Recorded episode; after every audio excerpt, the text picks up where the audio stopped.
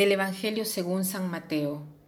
En aquel tiempo, cuando Jesús desembarcó en la orilla del lago en tierra de los Gadarenos, dos endemoniados salieron de entre los sepulcros y fueron a su encuentro. Eran tan feroces que nadie se atrevía a pasar por aquel camino. Los endemoniados le gritaron a Jesús, ¿Qué quieres de nosotros, Hijo de Dios? ¿Acaso has venido hasta aquí para atormentarnos antes del tiempo señalado? No lejos de ahí había una numerosa piara de cerdos que estaban comiendo. Los demonios le suplicaron a Jesús, si vienes a echarnos fuera, mándanos entrar en esos cerdos.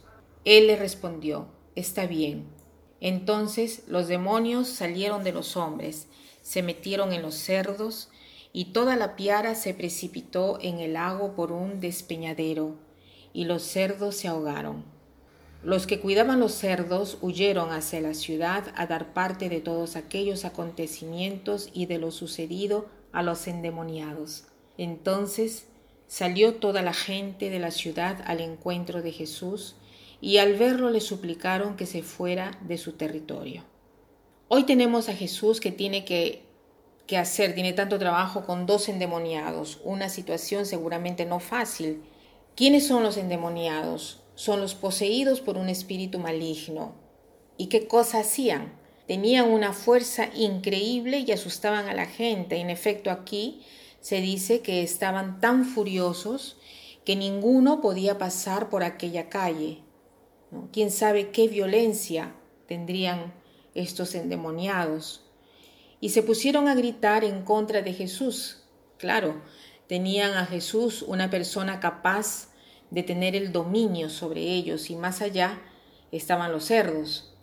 Entonces estos endemoniados piensan en decir a Jesús, si nos quieres alejar, mándanos donde estos cerdos, ¿no? Y Jesús los manda a los cerdos al punto que ellos se precipitan en el mar y mueren ahí. Entonces los que cuidaban los cerdos huyen, es más, entrando en la ciudad cuentan todo lo que había sucedido y le piden a Jesús de alejarse de ellos. ¿Por qué? Porque por Jesús habían perdido los cerdos y el desastre económico era alto. ¿Qué cosa nos dice a nosotros este Evangelio? ¿Qué cosa nos enseña? Parece extraño relacionar este Evangelio con nuestra vida, pero este endemoniado o estos endemoniados podrían ser uno de nosotros que tenemos eh, que tener en cuenta, eh, pero tenemos que tener en cuenta no solo en nuestras pasiones, sino también en nuestras emociones.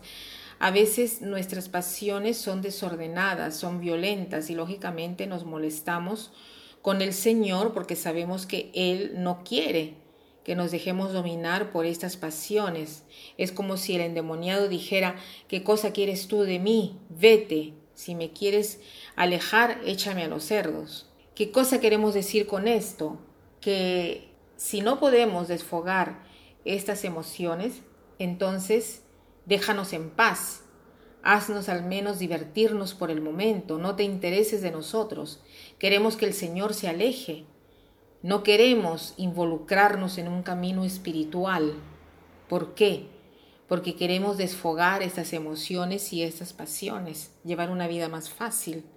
Jesús en este Evangelio nos hace ver cómo es importante saber contener estas pasiones de manera tal que no nos domine, pero que lo dirijamos hacia el exterior, no hacia nosotros mismos. Por ejemplo, si eres una persona muy nerviosa, anda al gimnasio, haz deporte. O si eres un tipo que fácilmente siente celos, trata de frecuentar personas con las cuales te sientas más tranquilo.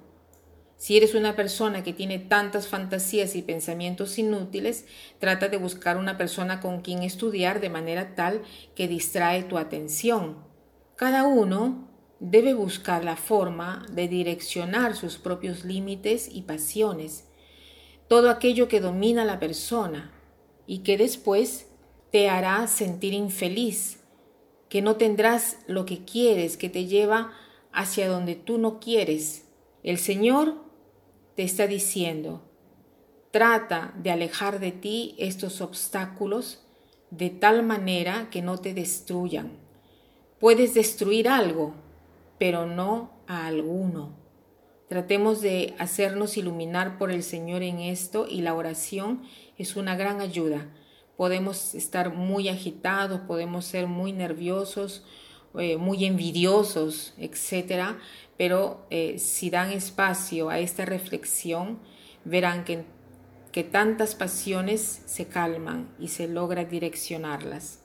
Y para terminar, quiero citar una frase que dice así, si no sabes direccionar las emociones, las emociones te direccionarán a ti. Que pasen un buen día.